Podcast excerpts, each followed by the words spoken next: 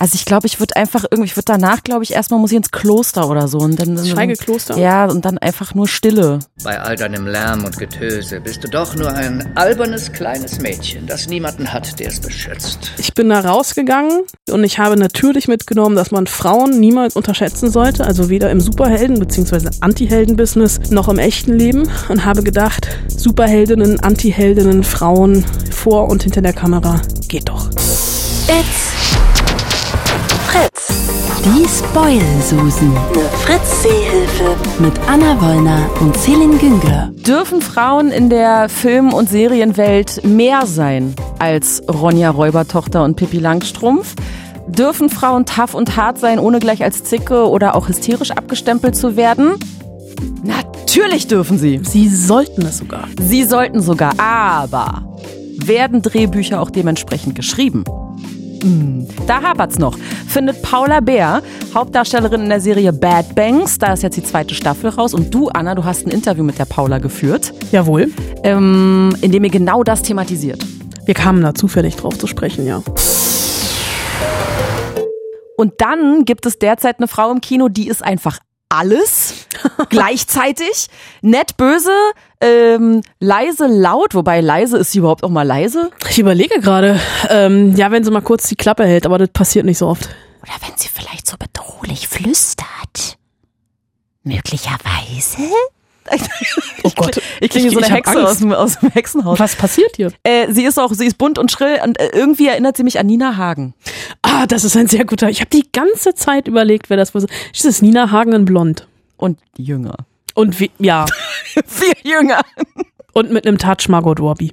Bei all deinem Lärm und Getöse bist du doch nur ein albernes kleines Mädchen, das niemanden hat, der es beschützt. Oh, warte! Was? Töte mich nicht! Na klar. Nein, nein, nein, im Ernst. Romy, Roman, komm schon, wir müssen doch irgendwas, irgendwas aushandeln können. Hey! Warte, warte, du hast was verloren, oder? Du hast was verloren, ich hab's gehört, einen Diamanten. Ich kann helfen, ihn zu finden. Oh Gott. Also es geht nicht um Nina Hagen, es geht um Harley Quinn. Oh, ich kriege dieses Bild nie wieder aus meinem Kopf. Du hast mir für immer das DC-Universum versaut. Vielen Dank auch. Es war das Erste, was ich gedacht habe, als ich den Trailer gesehen habe. Ich so, und jetzt im Prinzip die Berlin-Union-Hymne. naja, also der Film heißt Birds of Prey und in dem Film, das hatten wir beim letzten Mal schon aufgedröselt, sie hat sich vom Joker getrennt, aber nicht Joaquin Phoenix Joker natürlich, sondern Jared Leto Joker, denn wir sind ja im DC-Universe und es, also sie war ja in Suicide Squad, war sie ja mit dem Joker zusammen. Genau, und sie hat ein, ähm, ja, mehr oder weniger gebrochenes Herz und dieser, also Birds of Prey heißt der Film und er hat einen Untertitel, der den Film perfekt zusammenfasst, also zumindest im englischen Original. Er heißt nämlich Birds of Prey and the Fantabulous Emancipation of One Harley Quinn. Fantabulous. Fantabulous ist ein zusammengesetztes Wort. Ich habe das heute Morgen mal gegoogelt und habe nichts gefunden. habe mich dann dafür entschieden, dass das ähm, äh, also äh, die fantastische Emanzipation der einzigartigen Harley Quinn heißt und ähm, das ist es auch. Also das ist wirklich ein ähm, emanzipatorischer Befreiungsschlag mit dem Baseballschläger vom Joker, denn ähm, Harley Quinn braucht den Joker überhaupt nicht. Sie trennt sich auch relativ schnell im Film von ihm mit einer ähm, Szene, die auch schon im Trailer zusammen äh, zu sehen ist. Sie fährt nämlich mit einem mit einem Tanklaster in dieses ACE Chemiewerk und es gibt einen riesengroßen Knall äh, und eine riesengroße Explosion. Und Harley Quinn ist in diesem Film auch nicht alleine unterwegs. Sie hat so eine Art Girl Squad um sich rum, also noch vier andere Frauen. Ähm, und das sind aber jetzt nicht unbedingt Superheldinnen, also weil die sind weder Super noch sind sie Heldinnen, sondern sie ist ja, es ist ja eigentlich eine Anti-Heldin Harley Quinn. Comic-Verfilmung, ne? Also ich erzähle jetzt nicht die ganze Origin-Geschichte mit Batman etc. Dann würden wir morgen noch hier sitzen. Aber wir befinden uns in Gotham. Wir befinden uns in Gotham City und da wollen die zu fünft einmal mehr oder weniger feucht durchwischen und ich schäme mich jetzt schon, dass ich im Zusammenhang mit Frauen natürlich auch noch eine Putzmetapher bringe, aber äh, sie wollen halt tatsächlich, also das ist, ähm, die sind auf Rache aus und äh, wollen sich an den Männern rächen, die ihnen in irgendeiner Art und Weise Gewalt ange äh, angetan haben, also Selbstjustiz. Die haben natürlich einen männlichen Gegenspieler, der von Ewan McGregor gespielt wird. Das ist der Verbrecherboss Boss, äh, Black Mass. Der hat so eine Totenkopf-Ledermaske an. Der wiederum hat es auf einen Diamanten abgesehen, den eine von diesen Mädels in ihrem Besitz hat. Ähm, die die jüngste, ähm, eine Asiatin mit Gipsarm die diesen Diamanten, ähm, also die ist Langfinger, also Taschendiebin, und die hat diesen Diamanten verschluckt und deswegen ist er halt sehr, sehr gut versteckt. Und ähm, Das ist aber nicht der Adam Sandler-Film, von dem du Nein, redest. ich muss aber auch kurz dran denken. Aber äh, das Problem, was wir ja mit dem DC-Universum haben, ist, dass sie relativ viele, mh, sagen wir mal, bescheidene Filme gemacht haben. Also Suicide Squad, Justice League, ne, Batman vs. Superman, das Och. sind auch schon so alles so Filme, die habe ich schon ausradiert. Also ich könnte dir außer dem Martha-Moment in Batman vs. Superman nicht wirklich was Gutes übers DC-Universe sagen. Abgesehen von zwei großen Ausnahmen. Das eine ist Wonder Woman. Da Ja. kommt am äh, Anfang Juni der zweite Teil. Ich bin jetzt schon ganz aufgeregt. Ja. Und abgesehen natürlich vom Joker. Also vom anderen Joker von Joaquin Phoenix Joker. grad Dieser. Standalone-Film von Todd Phillips, der jetzt für elf Oscars nominiert Ja. ist und wir auch bald wissen, wie viele es denn am Ende oder wie wenige es denn am Ende geworden sind.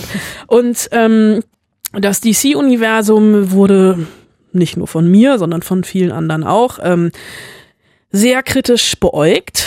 Und die haben es jetzt tatsächlich so ein bisschen geschafft, sich oder sie sind dabei, sich neu zu erfinden, indem sie nicht mehr auf diese Ensemble-Filme à la Avengers beziehungsweise Suicide Squad Justice League setzen, sondern so ein bisschen so ähm, Standalone-Origin-Sachen machen. Und ähm, Birds of Prey ist auch in gewisser Weise eine Origin-Geschichte, weil wir erfahren, wo Harley Quinn herkommt, wie sie zu dem äh, der Person geworden ist, die sie ist. Aber ähm, es, äh, das ist auch eine Besonderheit, die ich an dieser Stelle, ich habe es mir extra mit einem Ausrufezeichen markiert, damit ich es auch ja nicht vergesse. Inszeniert ist dieser Film von einer Regisseurin, nämlich von Kathy Jan, die ähm, eine der wenigen, also die erste, die zweite Frau überhaupt, die einen Superheldenfilm inszenieren durfte, nach Patty Jenkins, die Wonder Woman gemacht hat. Es kommen dieses Jahr noch zwei andere von Frauen inszenierte Superheldenfilme. Aber ähm, äh, ich ziehe wirklich meinen Hut, weil der Film hat, also von der Erzählweise ist, her ist er so ein bisschen anarchisch unstrukturiert, wirkt er zumindest am Anfang, weil sehr, sehr viel hin und her gesprungen wird und immer mal wieder, also mit der Bruch mit der vierten Wand, was wir auch aus Deadpool kennen, ähm, dass der Film anhält, sie irgendwie zu uns spricht und an einen anderen Ort und an eine andere Zeit auf dieser Zeitleiste zurückspringt und wir dann irgendwann wieder in diesen Momenten landen. Das klingt alles relativ verwirrend, das ist es im ersten Moment auch, aber es hat hinterher dann natürlich alles Sinn, weil dieser Film so ein bisschen genauso wahnwitzig und wahnsinnig ist wie Harley Quinn selbst. Und die Action-Szenen, die sind wirklich nahezu virtuos inszeniert, denn die sind alles, was man sich im Harley Quinn-Universum so vorstellen kann. Die sind relativ bunt, die sind relativ laut, die sind relativ fröhlich und sie sind relativ brutal. Der Film hat, glaube ich, eine FSK 16 wenn, ja, eine 16 müsste es sein, 18 würde mich doch ein bisschen wundern, aber wie Harley Quinn auf Rollschuhen mit Baseballschläger in der Hand durch Gotham City fährt, das ist wirklich großartig oder es gibt eine Szene, da stürmt sie eine Polizeistation und schießt mit so relativ großen Patronen auf äh, die Polizisten und statt Leichenteile sehen wir explodierendes Konfetti. Äh, hat mich sofort gehabt. Also so ein bisschen hat mich das erinnert an John Wick auf Speed, aber gepaart mit Deadpool, also vom Humor her, vom R-Rating her, von diesem Bruch mit der vierten Wand. Also wenn sie sich zu uns wendet und direkt in die Kamera guckt. Und dann ist das Ganze noch überzogen mit sehr, sehr viel Glitzer. Aber von der Atmosphäre her, also von dieser Graphic Novel Atmosphäre, ist es natürlich sehr, sehr düster. Das große Finale findet statt in einem Amüsierpark, so kirmesartig. Ich warte darauf, dass der Instagram-Filter Harley Quinn Kirmes erfunden wird und von allen benutzt wird. Ähm, das ist äh, also ist schon sehr, sehr stylisch. Es ist natürlich, der Film ist total überdreht und überzogen.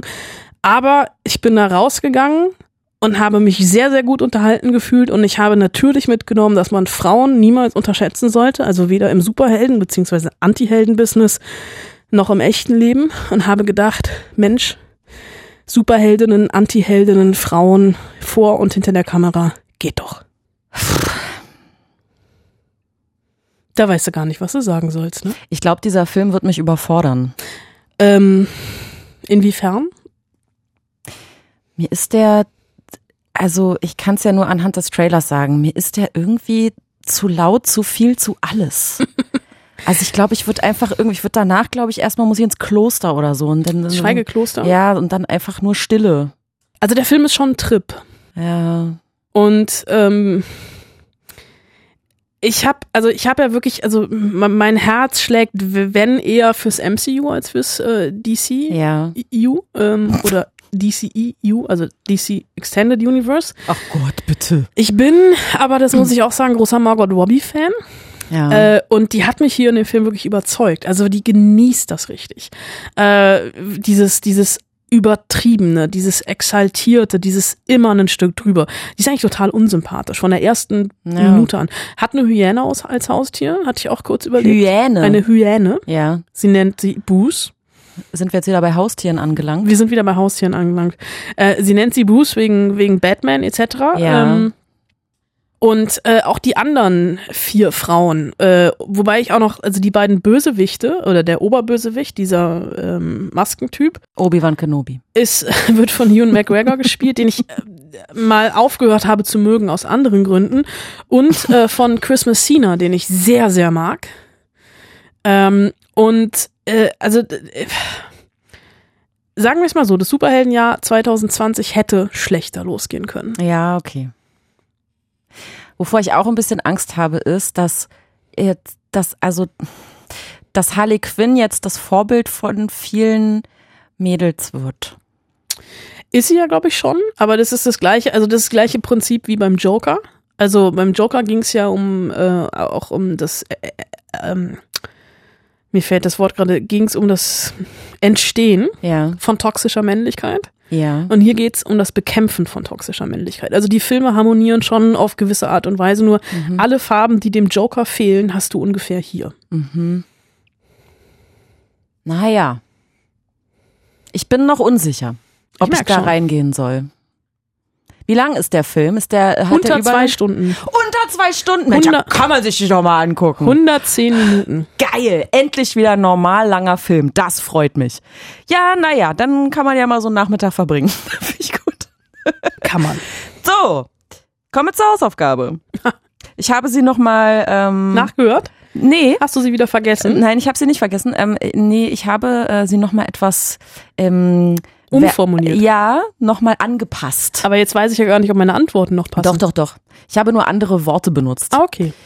Die drei ersten Psychobräute der Kinogeschichte Sind die neuen Worte. sind die neuen Worte. Ich habe es milder formuliert. Ich habe bitte nenne die drei ersten Psychofrauen der Filmgeschichte. Ja, so habe ich es auch formuliert gehabt in der letzten Folge, weil ich so dachte, ich kann nicht Psychobräute sagen, aber also irgendwie so aus Pietätsgründen, aber dann dachte ich, nee, wieso eigentlich nicht? Ja, und du hast tatsächlich es geschafft, mich mit dieser Hausaufgabe so ein bisschen an den, an den Rand der Verzweiflung zu bringen. Ha, dann warte mal die Hausaufgabe für nächste Woche ab. ähm, weil du wirst jetzt lachen, Ja. Es gibt gar nicht so viele. Ja. Ich, habe wirklich, ich habe selber überlegt, klar, die erste, die mir aufgefallen, also sofort, ne, meine erste innere Eingebung natürlich ähm, Charlize Theron als äh, Eileen Wuornos in Monster, hat sie auch einen Oscar für bekommen, Ja. Serienkillerin. Ja. Ähm, der Film ist auch schon, oh Gott, fast 20 Jahre alt, ich glaube Ja. 2003 oder sowas. Ja. Äh, würde ich jetzt als Psychobraut beschreiben. Kann man, ja. Und dann wird's schon wirklich sehr, sehr dünne. Mhm. Ähm, ich wollte jetzt Harley Quinn nicht nehmen, weil es wäre billig gewesen, Mhm. wäre ein guter Trick gewesen. Kannst du mir vielleicht positiv bei der Bewertung ähm, als Bienchen vermerken? Mach ich. Ich irgendwo. habe tatsächlich, also nachdem mir nicht mehr wirklich was eingefallen ist, habe ich verschiedene Begriffe gegoogelt, um auf irgendwelche Listen zu stoßen. Mhm. Und es gibt einfach nur Männer. Psycho-Männer. Also ähm, ich habe noch zwei gefunden, bin selber nicht ganz so zufrieden damit. Äh, tatsächlich, weil den, den Film habe ich noch nicht mal gesehen. ja. Äh, von, mit Nicole Kidman in Malice, eine Intrige. Da spielt sie irgendwie eine Wahnsinnige. Der Film ist auch von, der ist, der ist 30, wirklich 30 Jahre alt. Und dann habe ich noch einen kleinen Trick gemacht. Hätte ich jetzt nicht sagen wollen. Ist eine der berühmtesten Szenen der Filmgeschichte. ja. Äh, ich sage nur Dusche und Blut. Na, da ist sie ja nicht verrückt. Nee, äh, ja doch, seine Ah, die Mutter. Die Mutter. Mutti. Die Mutter von Norman Bates aus Psycho. Ja. Die ist aber ja halt auch tot. Aber sie war so verrückt und so herrisch, dass Ja, ja. ihr Sohn deswegen Irre geworden ist. irre geworden ist. Also ich, ich würde bei mir jetzt sagen, ich war stets bemüht und würde das gelten lassen. Sag mal, aber was ist denn mit Pulp Fiction? Da sind doch tausend Bräute, die irgendwie nicht mehr alle Latten am Zaun haben. Ja, da kannst du das ganze Werk von Quentin Tarantino nehmen. Da hat keiner, also da hat auch schon keiner mehr eine Latte am Zaun. Aber äh, ich habe, also die sind ja nicht wirklich. Ich hätte auch Kick-Ass nehmen können oder sowas. Aber sowas, äh, also ich hab's versucht, äh, realistischer zu halten. Oder was ist das? Also wenn du jetzt nach Männern gefragt hättest, hätte ich natürlich. Wäre einfacher gewesen. Wär, also hätte ich, Ja. also erste äh, Schweigen der Lämmer, ja, Anthony Hopkins Ja, und sowas. gut. Aber da fehlen tatsächlich so ein bisschen die weiblichen Pendants. Was ist mit Juliette Lewis? Die hat doch, die hat doch total viele irre Frauen gespielt. Also hat sie nicht auch gespielt in, ähm, Gott, jetzt fallen mir auch nur so uralt Filme ein. Hier, ähm, äh, Jim, Jim Carroll in den Straßen von ihm mit Leonardo DiCaprio, wo er so ein Drogenopfer spielt und sie ist auch so eine total irre. Ja, aber das ist, also ich habe ja tatsächlich wirklich, äh, also äh, dieses Psychofrauen und Irr, äh, Irre sein sehr ernst genommen. Also einfach nur so eine überdrehte, drogenabhängig keifende Frau. Da hätte ich mehrere gefunden. Aber ich habe es halt wirklich sehr, ich habe die Definition enger gefasst als du, glaube ich. Vielleicht habe ich Ja. mir damit selber unnötig schwer gemacht. Ja. Würdest du sagen, da fehlt die Gleichberechtigung? es, ist mer es ist vielleicht ein, ein, eine merkwürdige Forderung der Gleichberechtigung, ja. Männer dürfen im Kino irrer sein als Frauen. Vielleicht entspricht es auch eher der Wahrheit, aber ich weiß es nicht. Ja, auch interessant. Hast du die neue Hausaufgabe jetzt schon oder kommen wir da erst? Die noch kommt Okay, noch. Gut. Apropos irre. Ich wollte euch allen und auch dir, liebe Anna, mal einen kurzen Einblick in mein Gehirn geben. Ich habe äh, letzte Woche einige Zeit damit verbracht, ähm, herauszufinden, was FinTech bedeutet. Denn es gab äh, tatsächlich die Meldung, dass die Fintech-Branche in Berlin boomt. Ja.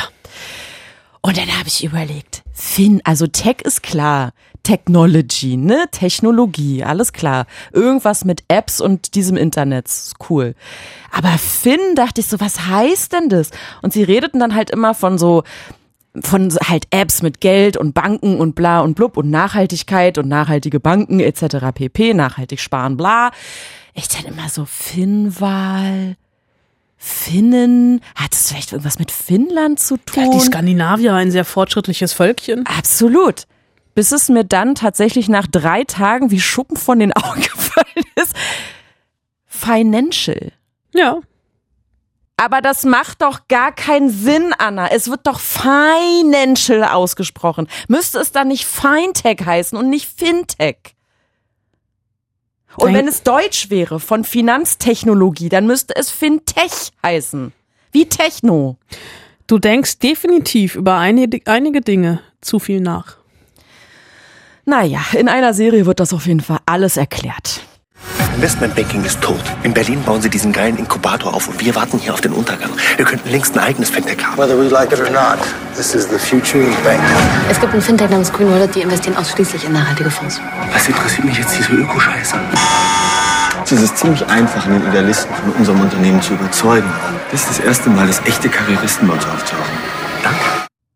Reden die immer so schnell die ganze Zeit? Ja, man, ja, das ist jetzt aus dem Trailer. Das ist nochmal ein bisschen verdichtet, aber wenn du sagst, ne, Bad Banks 2 erklärt alles, vergiss es. Also die zweite Staffel ist raus, um das mal kurz einzuordnen, in der Mediathek und äh, auch im linearen Fernsehen, falls ihr so Creepy, noch was ne? guckt. Wer hat Ähm, sowas noch? Also tatsächlich im linearen Fernsehen ab 6.2. auf Arte und ab 8.2. im ZDF. Ähm, die erste Staffel, die spielte noch in Frankfurt am Main natürlich. Ähm, die gibt's auch in der Mediathek zum Nachgucken. Jetzt befinden wir uns in Berlin. Wir haben einen kleinen Transfer des Ortes gemacht, weil eben in dieser Staffel 2 äh, es nicht mehr um Investmentbanking geht, weil wir haben ja eben schon gehört, ne, Investmentbanking ist tot. Ach so, das war das, was ich nicht verstanden habe. Genau. Also ich kann es nochmal kurz Ja, mach zusammenfassen. doch ne? Staffel mal. 1. Ne? Da Ja. ging es um die junge und ehrgeizige Investmentbankerin Jana Liekam, die von Paula Bär gespielt wird, die durch einen Leak eine Bankenkrise ausgelöst hat und nebenbei aber auch ein paar Millionen zur Seite legen konnte. Und Bad Banks in der ersten Staffel war eine Serie, die eintaucht wirklich in eine Welt, in der Glanz und Abgrund nah beieinander liegen und in der jede Figur sehr ambivalent ist, wenn nicht sogar m, abgrundtief böse. Ist eine Serie voller Kontraste. Also du hast auf der einen Seite das Gold und Bling Bing und Shiny Shiny der Bankenwelt, aber auf der anderen Seite auch den Schmutz und Dreck der Branche, weil da hat jeder Dreck am Stecken. Und diese Serie zeigt das sehr, sehr schonungslos, also die unangenehme und hässliche Seite der Bankenwelt. Die wirklich voller menschlicher Abgründe ist und ähm, aber auch tatsächlich ein einziger Adrenalinrausch war. Äh, zu, also man ist zusammen aufgestiegen und gefallen mit den Protagonisten. Es gab Jana Likam, es gab noch ähm, ihre zwei ähm, jungen Kollegen, der eine gespielt von Albrecht Schuch, und die alle äh, haben es in die zweite Staffel geschafft und ähm, sind immer noch in dieser Investmentbank in, in Frankfurt, dieser fiktiven Holding und wollen aber ähm, nach Berlin. Und diese zweite, äh, zweite Staffel, ähm, nicht mehr von Christian Schwocho inszeniert, sondern von Christian Zübert. Ähm, und die Drehbücher sind von Oliver Kienle. Die hat sich äh, in diesen zwei Jahren Pause, die dazwischen waren, auch ein bisschen verändert, weil natürlich, also es gibt immer noch diesen Generationenkonflikt zwischen den jungen, aufstrebenden Investmentbankern auf der einen Seite und aber auf der anderen Seite der alten Hasen, die so ein bisschen ihre Fälle davon schwimmen sehen und die Angst der Banken, den Anschluss an die digitale Welt zu verlieren. Und da kommen jetzt eben diese Fintechs ins Spiel, beziehungsweise dieser Ortswechsel von Frankfurt nach Berlin, weil wir wissen alle, Berlin ist total hip, ne? Berlin ist voller Hinterhöfe, in denen irgendwelche Startups irgendwelche crazy shit Sachen entwickeln. Und eines dieser Startups ist Green Wallet, die eben nachhaltig investieren wollen und in die Jana mit ihrem Team einsteigt. Die wollen das aufbauen ähm, zur Marke, damit natürlich sehr, sehr viel Geld verdienen, was natürlich erstmal schon wieder im Kontrast zu dem steht, was dieses Startup eigentlich will, weil die wollen so ein bisschen antikapitalistisch sein etc. Muss sich ja die richtige Branche ausgesucht. Der, der Ex-Chef von Jana, den sie ja auch in den Knast gebracht hat, der ist wieder draußen und investiert ins Konkurrenz-Startup. Und dann gibt's noch eine offene Rechnung mit ihrer Mentorin, Christine Leblanc von Desiree Nosbusch gespielt. Und das klingt alles sehr viel, es ist alles sehr viel. Es geht aber in dieser Serie gar nicht darum, das alles im Detail zu verstehen, sondern wirklich um diesen Mikrokosmos Bankenwesen, der natürlich erstmal schillernd und vielversprechend daherkommt und wie sich die Leute in diesem Setting bewegen. Die sind nämlich alle aalglatt, alle total windig und wendig. Also die, morgens vertreten sie Position A, um mittags Position B zu vertreten und dir das dann auch irgendwie so zu verkaufen. Und moralische Grenzen hat hier wirklich gefühlt niemand mehr. Es ist schon auch spannend zu sehen, wie sich diese Figuren weiterentwickelt haben. Äh, vor allem Paula Beer, ganz, ganz toll. Und wie die Serie auch so ein bisschen damit spielt. Also wir haben mit Paula Bär und Desiree Nosbusch zwei Frauen und Desiree Nosbusch wird so ein bisschen als die ältere, Ende 50, kurz vor der Rente, so femme fatale der Bankenwelt dargestellt, die ständig versucht wird, äh, die ständig von den Männern ausgebotet wird, etc. Und das ist ähm, nochmal, also wirklich ganz oft hat man das ja bei zweiten Staffeln, die erzählt halt einfach nochmal das Gleiche, in grün oder blau oder gelb oder keine Ahnung. Aber hier ist wirklich eine Weiterentwicklung und ja, so der einzige Wermutstropfen, es gibt vielleicht die ein oder andere Wendung zu viel, das ein oder andere Thema zu viel, den ein oder anderen Schlenker zu viel. Es gibt dann noch eine Episode in Mauritius etc. Das hätte ich so auserzählt, alles gar nicht gebraucht. Also man hätte sich öfter so ein bisschen in Andeutungen verlieren können. Aber alles in allem, ich, es sind sechs, sechs Staffeln, um Gottes Willen. Es sind sechs Folgen. Ich habe alle sechs Folgen am Stück weggebinged. Und in der letzten Staffel. Ach, in der letzten Folge. Danke. In der letzten Folge, in der Mitte, gerade als es richtig spannend wurde, als alle Antagonisten dieser Serie sich an einem Tisch versammeln, ist dein Internet abgestürzt. Ist das Internet abgestürzt? Nein. Ich konnte nicht weiter gucken. Und also der, ich habe es auf dem Presseportal vom ZDF geguckt und offen, irgendwie haben das gerade vermutlich alle geguckt und es hing. Oh Gott. Ich habe die Krise gekriegt. Ja, wirklich. Ich war kurz davor, meinen Laptop aus dem Fenster zu werfen. Schön, schön war es nicht. Und hast du es inzwischen zu Ende geguckt? Ich habe es natürlich inzwischen zu Ende. Es hat, ich habe es neu geladen und der hat ein bisschen gebuffert und dann ging's. Aber trotzdem dieser Moment. ja, es ist halt wirklich so alle Karten auf dem Tisch und mein Internet hängt. Also vielleicht doch lieber linear gucken. Habe ich nicht. Ja, du nicht. Na, hätten wir jetzt nicht drüber reden können. Ja, ich meine doch so an die Podcast-Hörerschaft gerichtet. Ach so, ja. Also fürs Herz. Du merkst schon, wie aufgeregt ich bin. Ja, ne? ja. Puh, also fürs. Mein Gott. Ne, nicht gut. Ich bin fünf Jahre gealtert in der Zeit. Dass du die Staffel jetzt geguckt hast. Ja, bin ich auch sehr froh, dass ich damit durch bin. Erst nächstes Jahr. Ist eine dritte schon bestätigt oder was? Ähm, ich habe keine Ahnung. Aber würde mich wundern, wenn nicht. wenn nicht. Es könnte aber auch sein. Also Potenzial ist da. Okay. Aber könnte die, könnte die Serie auch da enden? Könnte sie auch. Also ist okay. Ist okay. Wäre ein okayes Ende. Wäre ein okayes Ende. Mhm.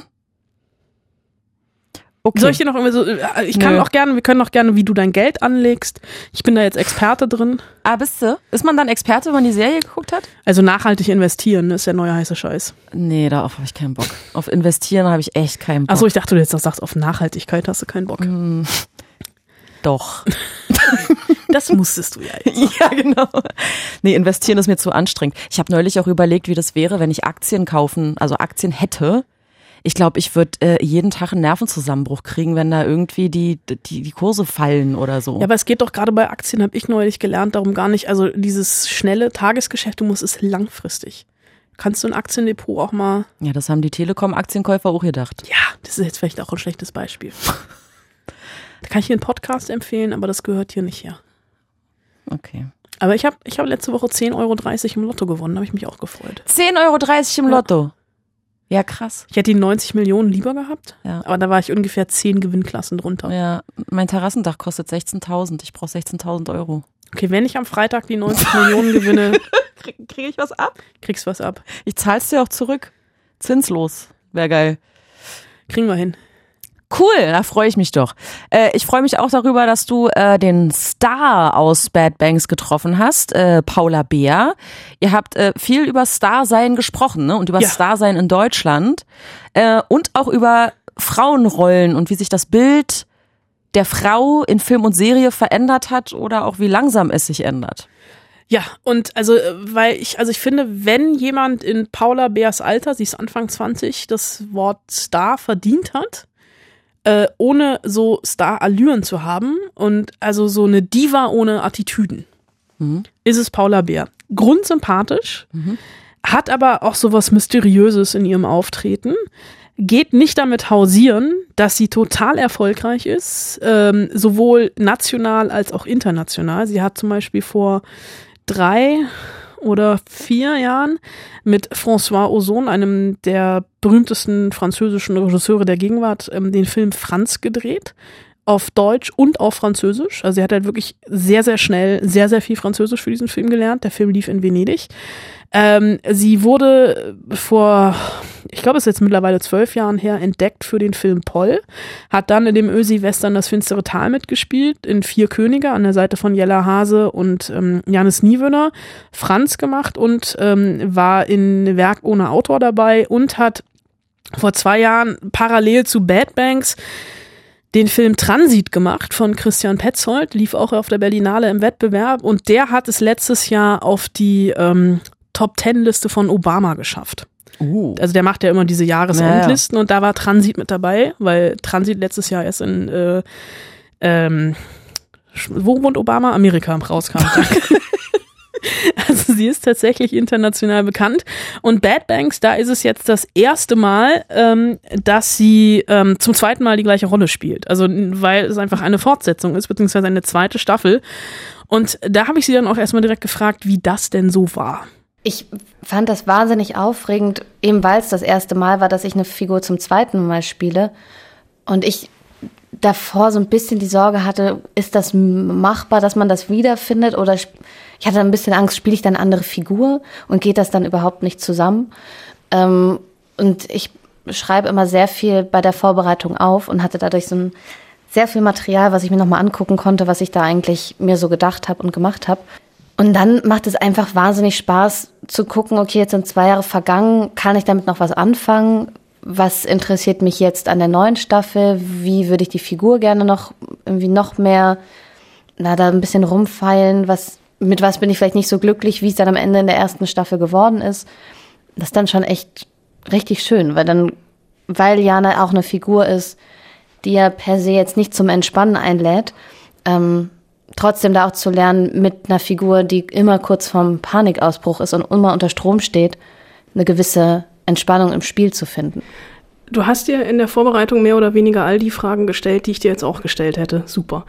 ähm, aber bei einer Sache bin ich gerade wirklich hellhörig geworden. Ähm, Sachen, mit denen du vielleicht nicht so zufrieden gewesen bist. Wie selbstkritisch bist du mit deiner eigenen Arbeit? Also ich glaube, ich bin da schon mein, mein größter Kritiker. Und es ist halt auch manchmal, wenn, wenn man Lob oder Kritik von außen hat, übertönt das dann vielleicht trotzdem nicht mein eigenes Gefühl. Wenn ich denke, nee, die Szene hätte irgendwie noch, noch besser oder noch stimmiger sein können, dann hilft mir das auch nicht, wenn zehn Leute sagen, nee, ist gut. Aber da hat man auch, glaube ich, dann, wenn man da drin steckte und auch weiß, wie man sich in dem Moment gefühlt hat oder woran es vielleicht lag oder wem man da gerade oder was man da gerade die Schuld gibt. Ich glaube, immer, es besser würde es theoretisch immer noch gehen. Und dann muss man irgendwie lernen zu akzeptieren. In dem Moment war es aber das Beste, was ging. Aber ich, ja, ich glaube, ich werde schon milder mit mir. ist die Altersweisheit vielleicht ja. auch ein Stück. Ähm, aber du hast eben auch gerade gesagt, ähm, äh, du weißt nicht oder dir war nicht klar, wie du es schaffst, die Figur wiederzufinden. Mhm. Ich finde, die Figur hat ähm, in der zweiten Staffel eine total, also nicht eine komplette Wandlung gemacht, aber sie hat sich sehr verändert. Mhm. Oder also von der ersten Staffel, beziehungsweise Ende erster Staffel hin auch zur zweiten Staffel, Anfang und auch zum Ende. Ähm, wie hast du diesen Wandel deiner Figur wahrgenommen? Also ich würde sagen, erste Staffel ist vor allem, dass Jana sich da eine, eine Position erkämpft, sie sich permanent behauptet und behaupten möchte und dazugehören will. Und ich glaube, in diesem halben Jahr, also sie endet ja damit, dass sie ein Team hat. Also eigentlich hat sie ja das geschafft, was, was, sie, das, was sie da wollte, warum sie diesen ganzen Zirkus macht. Und dann fängt die zweite Staffel damit an, dass sie halt dieses Team immer noch hat und es läuft nicht. Und dann kommt zum ersten Mal so eine Machtfrage. Also irgendwie auch ein anderes Selbstbewusstsein da ist, dass sie weiß, sie ist gut und sie ist nicht entbehrlich. Entbehrlich? Ähm, genau, und dadurch steht plötzlich ein ganz anderer Konflikt im Raum. Könntest du mit Jana befreundet sein? Ich glaube nicht, nein. also vielleicht würde ich sie verstehen, aber ich glaube, ähm, so wirklich aushalten kann man das vielleicht nicht. Ich fand das jetzt in der zweiten Staffel noch eine viel krassere Welt als in der ersten. Ja. Also vielleicht aber auch dadurch, dass es in der ersten Staffel ja in erster Linie in Frankfurt spielt, mhm. irgendwie wirklich so in den, in den Hochhäusern und so der High Society der Bankenwelt. Und hier jetzt in der zweiten nochmal ähm, so ein bisschen der Downgrade kommt, also nicht mhm. im negativen Sinne, eher im positiven Sinne, dass es, ähm, dass ihr ein nachhaltiges mhm. Startup mhm. schluckt. Mhm wenn man das so sagen ja. darf. Und ähm, dieses Startup sitzt in Berlin. Green Wallet heißt mhm. das, glaube ich. Und ähm, das war nochmal so eine ganz andere Welt, die, ich würde jetzt nicht sagen, die mir vertrauter ist, aber die so ein bisschen ranziger ist. Mhm. Also ich finde die zweite, äh, die zweite Staffel im positiven Sinne ein Stück weit ranziger als ja. die erste. Ähm, und ich habe heute Morgen noch mal in äh, alte Interviews von uns reingehört, ja. beziehungsweise so alte Transkripte durchgelesen und ich glaube, es war zu das finstere Tal, wo du gesagt hast, auf der Berlinale, ähm, als wir über die Berlinale geredet haben, dass du noch nie in Berlin gedreht hast, obwohl du hier schon ja. ganz lange lebst. Und hier habt ihr jetzt in Berlin gedreht. Ja. Wie war das für dich? Ach, das ist schon lustig, weil sonst hat man halt so einen so einen Dreh zwischen zu Hause. Und wenn man dann aber von seinem Zuhause zu Hause losfährt, ist das irgendwie auch ein bisschen was anderes, weil dann ist es halt morgens irgendwie auch noch ein bisschen gemütlicher und dann geht man dahin und abends ist man aber auch wieder im Gemütlichen und Bekannten. Das teilweise hilft es und teilweise hilft es auch nicht, weil ich finde, ähm, also gerade so eine Serie ist ja dann schon fünf Tage die Woche und auch vier Monate lang so, dass man am Wochenende vielleicht auch nicht gerade Zeit hat, sich dann noch mit Freunden zu treffen. Und das fällt einem dann natürlich schwerer, wenn man in der Stadt, in der eigenen Stadt ist und man weiß, man könnte, aber vielleicht sollte man jetzt nicht. Und das ist dann leichter, wenn man mal woanders ist und sich halt nur auf das Projekt konzentrieren kann. Igelst du dich während der Dreharbeiten komplett ein und schottest dich ab? Also so nicht Method Acting mäßig, aber so dieses komplette, in Anführungsstrichen, Aufopfern für die Rolle? Ich versuche da schon irgendwie die, die Balance zu finden, aber also allein, also ich, ich kann mir das zumindest nicht zugestehen, dass ich mal einen Tag sage, okay, ja, also heute, heute bin ich halt ein bisschen verschollert, sondern ich will schon irgendwie jeden Morgen so aufstehen, dass ich denke, okay, äh, ich kann heute irgendwie das, was möglich ist, machbar machen also ich würde mich halt echt extrem schlecht dabei fühlen, wenn ich sage, ja, ich habe jetzt irgendwie mh, hm, das Wochenende nicht gepennt und deswegen bin ich jetzt die ganze Woche, hänge ich ein bisschen durch. Das finde ich geht halt nicht und deswegen muss ich also schon so ein bisschen mich so abgrenzen, sagen, okay, jetzt ist halt Drehphase und danach ist dann wieder normales Leben. Wie intensiv bereitest du dich ähm, auf Rollen vor? Also klar, ich glaube, du bist jetzt schon sehr oft bei der ersten und jetzt auch bei der zweiten Staffel gefragt worden, ob du jetzt irgendwie dein eigenes Konto aufgeräumt hast oder an, angelegt hast, deine eigenen Finanzen überdacht hast. Aber also gibt es irgendwie was, was du von Rollen mitnimmst, die du in der Vorbereitung irgendwie so spannend findest, wo du so eintauchst, dass du das dann auch danach noch irgendwie anwendest?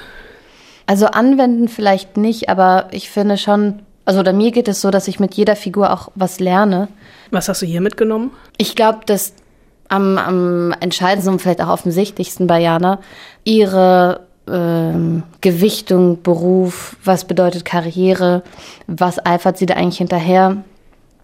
Und mir auch, also auch mit der Beschäftigung mit ihr, auch nochmal klar geworden ist, dass ich glaube, dass einem einfach nur Karriere nicht das Loch stopfen kann, wenn man irgendwo ein Loch hat, sondern dass man das irgendwie aus sich selbst finden muss und das äußere Anerkennung dir da auch nicht weiterhelfen kann. Und selbst wenn du die dann irgendwann hast, hast du die Lehre immer noch in dir. Also ich glaube, es ist ganz toll, wenn man einen Beruf hat, der einen erfüllt oder der einem Spaß macht und wo man sich jeden Morgen darauf freuen kann, weil man eben so viel Zeit seines Lebens damit verbringt. Aber ich glaube, am Ende des Tages zählen andere Dinge im Leben mehr. Wenn man sich irgendwie deine Filmografie nochmal anguckt und da allein die letzten zwei Jahre, ähm, vor genau zwei Jahren lief Bad Banks äh, auf der Berlinale. Mhm. Parallel, oh Gott, ich hoffe, das stimmt jetzt, warst du mit Transit im Wettbewerb. Mhm.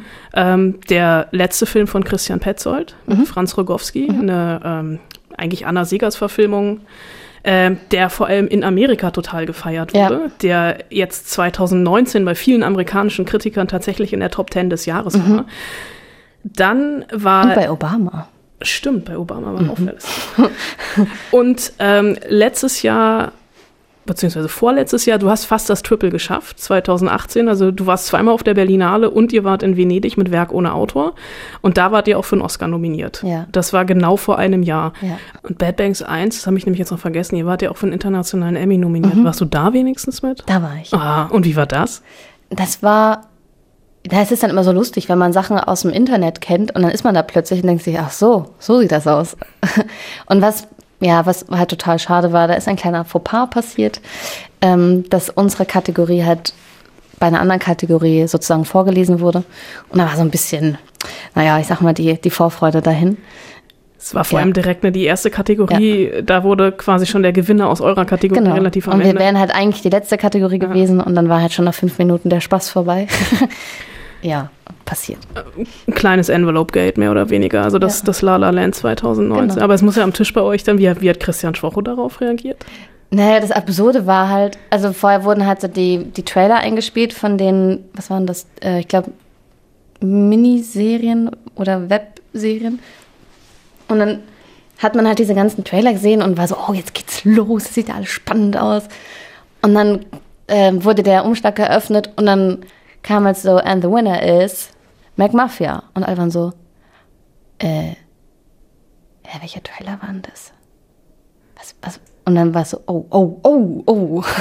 Und es hat so ein bisschen gebraucht, bis der ganze Saal das realisiert hat.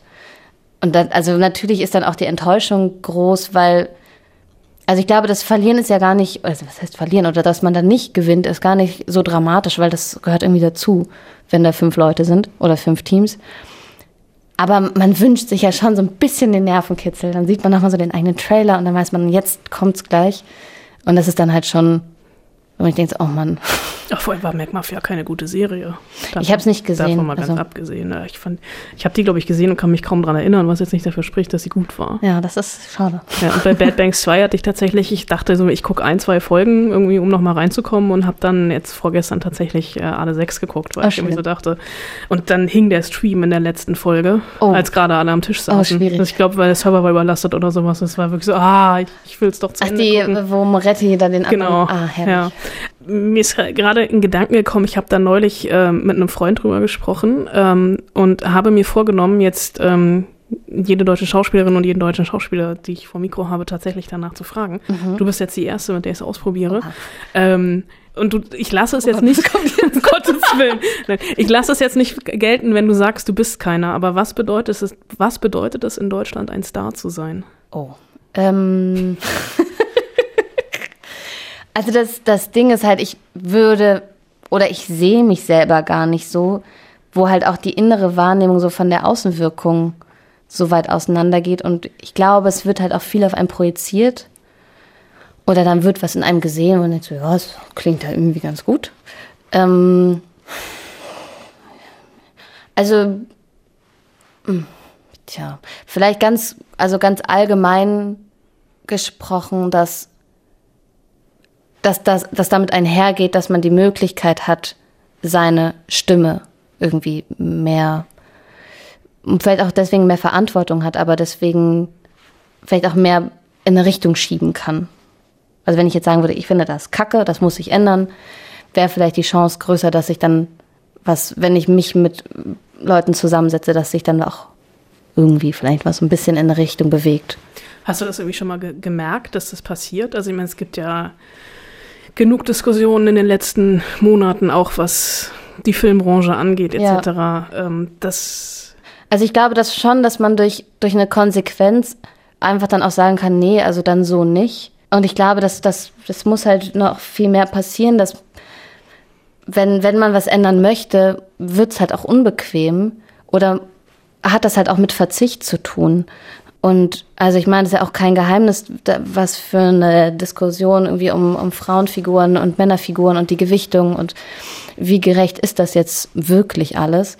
Und wenn man sich das anschaut, was, was Männerfiguren in Filmen machen dürfen und was Frauenfiguren so machen, wenn man sieht, was für verschiedene Figuren Männer teilweise spielen. Also da denke ich mir manchmal so, da wäre ich auch lieber ein Mann, weil dann kann man all diese, diese geilen Rollen spielen. Und das, finde ich, muss ich halt also ich verstehe da manchmal nicht, warum muss das jetzt ein Mann sein? Es, kann ja auch eine Frau sein.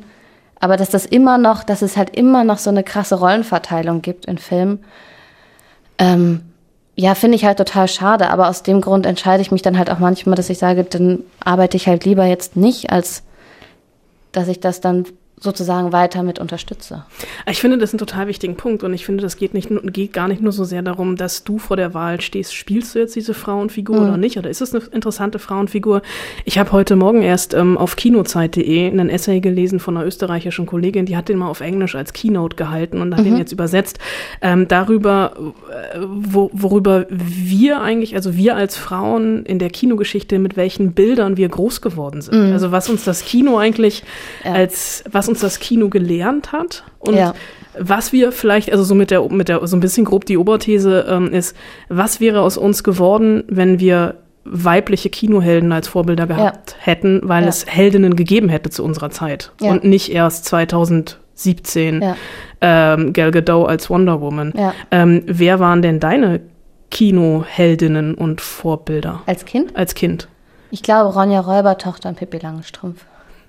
Das war auch der Klassiker irgendwie, ja. ne? Aber das ist halt auch, also tatsächlich auch bei den Kinderfilmen, auch da ist ganz krass die Gewichtung, dass es halt viel mehr die Jungsidole gibt. Ähm, und ich weiß auch gar nicht, woran das liegt, dass so manche Eigenschaften mehr dem einen Geschlecht zugesprochen werden, weil ich glaube, Kinder, die machen da halt gar keine Unterscheidung. Also denen ist das auch völlig wumpe, wie die Puppe aussieht. Ähm, Hauptsache, die können irgendwie miteinander spielen. Und mal sind sie halt eher auf dem Rittertrip und mal eher auf dem Puppentrip. Ich glaube, dass, also, dass es eben so sehr Erziehung ist, dass man dann auch so denkt und auch in den Schubladen denkt, ah nee, aber wenn das jetzt eine Frau sagt, dann ist die irgendwie gleich hysterisch. Und da gibt's dann halt so eine, ja, so eine komische Gewichtung, was, was wer darf. Und dass Frauen halt da irgendwie nicht so viel dürfen. Hast du denn da äh, beim Lesen der Drehbücher in den letzten Jahren, also du bist ja schon relativ lange dabei, ähm, irgendwie so einen Wandel gemerkt, dass du auf einmal Rollen angeboten bekommst, jetzt gar nicht historische Rollen, sondern äh, zeitgenössische Rollen, die vielleicht vor ein paar Jahren noch für Männer geschrieben worden wären? Bad Banks zum Beispiel. Ja. Wobei da ja, es, oh Gott, das klingt jetzt wieder so doof, aber da finde ich es auch, also äh, mit, mit Daisy Nosbusch und dir, das sind teilweise habe ich das Gefühl, dass sie, also dass ihr das gar nicht so spielt, aber dass sie natürlich in dieser männerdominierten Welt auch ganz anders rezipiert werden. Von den Kollegen. Also das, der Kampf, den ihr beide kämpft ja. in der Serie, der ist viel größer als der von Albrecht Schuch zum Beispiel. Ja, und das ist ja auch, also ich meine, ähm, ich, das, was ich manchmal so faszinierend finde, dass also klar, es gibt diesen, dieses, dieses unausgeglichene Verhältnis zwischen Männerrollen und Frauenfiguren. Es gibt auch ein unausgeglichenes Verhältnis zwischen, wie viele Jobs gibt es für Männer in der ganzen Filmbranche oder für Frauen, wo ich mich auch frage, ist eine Frauenquote hilfreich, wenn, sagen wir mal, die Gewichtung gerade äh, fünf Sechstel, ein Sechstel ist? Ähm, weil das, also ich finde, man muss, es muss halt auf Augenhöhe die Begegnung sein. Und jetzt, ich würde mich nicht gut fühlen, wenn ich wüsste, ich bin jetzt die Quotenfrau und ich bin, sitze hier nur am Tisch, weil ich, weil die hier eine Frau sitzen haben müssen, sondern dann will ich ja dabei sein, weil die mich gut finden und haben wollen. Ähm, und ich finde manchmal, also ich frage mich dann halt auch, was ist jetzt die Antwort auf, auf so eine Diskussion? Und ich finde manchmal eher schlimmer, wie die Frauen untereinander miteinander umgehen, was aber natürlich auch mit dem System zusammenhängt, dass wenn es nur so und so viel für Frauen gibt, natürlich sind die dann vielleicht härter zueinander, weil an dem Punkt zu kommen härter ist, als wenn es 20 geile Rollen gibt und nicht nur eine. Also jetzt nicht, dass das, dass mir das, dass ich das Gefühl habe, das ist eine Schauspielerei so, aber auf ganz viele Gebiete gemünzt. Glaube ich, müsste da auch bei ja, Frauen in Machtpositionen, die müssen sich halt teilweise so durchboxen, dass sie dann auch bestimmte Charaktereigenschaften haben, was vielleicht auch schwierig ist. Das ist ein wunderbares Schlusswort. Ganz herzlichen Dank für das Gespräch. Vielen, vielen Dank. Bad Banks, also eine äh, fortschrittliche Serie, was die Frauenrolle angeht, sagt Paula Bär. Und was ich auch noch mitnehme, wir Frauen müssen netter zueinander sein. Ja. Anna, ich mach mal den Anfang. Ich mag dir. Vielen Dank. Ich mag dir auch. Ich kann ja nächste Woche auch Blumen oder Kuchen mitbringen. Ich nehme Kuchen. Nimmst du Kuchen? Ich nehme Kuchen. Ich versuche nächste Woche Kuchen das mitzubringen. wäre richtig geil. Aber dann haben wir einen Mund voll beim Sprechen. Das macht nichts. Das macht nichts. Und wo wir gerade schon mal so schön Berlinern, ich habe mal so, ein, so eine, so eine, so eine Fun-Fact-Frage, die, die du mir garantiert beantworten kannst. Ich gucke ja gerade Babylon Berlin. Ja. Und ich frage mich, also die dritte Staffel, und ich frage mich, warum da manchmal nachsynchronisiert werden muss. Wahrscheinlich, weil der Sound, wenn sie zum Beispiel im Auto sitzen oder so, zu laut ist, der Hintergrundsound, und deswegen muss nachsynchronisiert werden. Ja? Du nickst. Ja, äh, ist mir jetzt in dem Fall, speziellen Fall noch nicht aufgefallen, aber das ist äh, eine gängige Praxis, dass nachsynchronisiert wird. Nun ist ja Deutschland äh, Synchronisationsmeister. Ja. Also wir synchronisieren ja alles. Das stimmt. Warum schafft man das nicht bei Babylon Berlin, das richtig zu synchronisieren? Warum ist das an manchen Stellen so dilettantisch synchronisiert? Ist es so? Ja. Er Hängt- regt mich jedes Mal drüber auf. Ähm, ich ähm, habe eine wa- gewagte Theorie. Du Mhm. guckst über Sky. Ich guck über Sky, Xbox App, Stream. Ja, klar. Kann es eventuell sein, das habe ich manchmal, wenn ich Mhm. diese App aus der Hölle benutze, dass Für die Bild, Xbox ist die nicht so schlimm. Bild und Ton einfach asynchron sind. Aber werdet denn nicht die ganze Zeit so? Stimmt. Äh, äh, Aber das, das ist ja wirklich peinlich. Das ist mir, das ist mir gar nicht aufgefallen. Also ich habe das in wirklich in fast jeder Folge, dass ich so denke, Mann, ist das beschissen nachsynchronisiert. Wie kann man nur? Das ist doch so eine hochwertig produzierte Serie. Das Äh, Ich werde nachher so zu Hause, aus. ich hänge ja eh, ich habe ja erst vier Folgen gesehen, ich guck weiter. Ja, Ach scheiße, ich habe mein Sky-Ticket aber gekündigt. Ich mache nochmal, kostet ja nur einen Zehner. mo- ja. Also es gibt ja auch noch ganz viele andere. Ähm, Netflix, Amazon, Schmamazon, ähm, aber ähm, ich werde das überprüfen. Schön. Danke. Bitte. Auf Auflösung nächste Woche. Ist das ne? die Hausaufgabe schon? Nein, das ist nicht also so ich einfach kommst du mir nicht davon. Bekommen? Nee, nee, nee, nee. Äh, die Hausaufgabe kommt gleich. Ich leite jetzt galant über zum Ausblick auf die Uh. nächste Woche. Wir sprechen dann äh, nämlich über einen Film, der vermutlich wieder wie bescheuert an den Kinokassen laufen wird. Aber ob der wirklich gut ist. Ja, Nightlife heißt der mit Elias Mbarek, Frederik Lau und Palina Roginski. Von Simon Verhöfen. Der wird laufen wie geschnitten Brot. Ich fürchte ja. Ja, Elias Mbarek halt. Und Palina Rolinski. Und Frederik Lau. Außerdem äh, kommt Sonic the Hedgehog vorbeigesaust. Ja, da war er schon. Hast du ihn gesehen? Ja, ich gesehen. Er ist blau. Er ist blau. Und, Und, rote Schuhe. und Jim Carrey auch. Ja, der kommt, da war er auch. Ah, der nee, war ein bisschen weg. langsamer. Naja. Äh, du hast ihn auf jeden Fall getroffen. Jawohl. Und äh, wir lernen Izzy und Ozzy kennen. Der erste deutsche Netflix-Film. Der erste deutsche. Zwei Menschen, die unterschiedlicher eigentlich sein könnten, aber trotzdem einen Deal eingehen, ne? So in etwa. So in etwa. Hausaufgabe für nächste Woche. du hast schon Angst, die Angst in deinen Augen ist so toll. Du jetzt gerade so, weil du, du hast das Thema angeschnitten mit dem Blau. Die drei blauesten Filme. Und schon. nicht Alkohol. Ja, also nicht, wo alle permanent besoffen sind, sondern wirklich äh, visuell blau. Mir sind auf Anhieb zwei eingefallen. Und die können auch mal scheiße sein, ne? Also es müssen nicht die drei besten blauen Filme sein, sondern es sind Och die. Mann, ich wollte jetzt sagen, drei, blau ist eine warme Farbe, Ferris macht blau. Nein. nicht so. Visuell. Bei Ferris macht blau ist doch nicht blau. Nee, aber er macht blau und ist ein toller Film.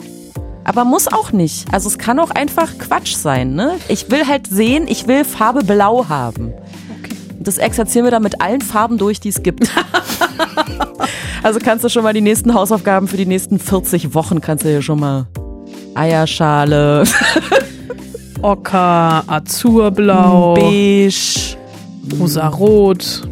Ja, und Viol- so weiter. Anna lernt noch die Farben äh, und währenddessen sage ich euch, dass ihr übrigens bei dieser Hausaufgabe auch immer mitmachen könnt. Ne? Also es ist auch immer ein Angebot an euch. Ihr könnt ja auch mal die äh, drei blausten Filme aufschreiben, gerne als Kommentar oder einfach eine Mail an podcast.fritz.de, je nachdem, wie ihr möchtet. Wir freuen uns auf jeden Fall immer über Feedback. Liebe Grüße, eure Spoilsusen. Viel Spaß im Kino.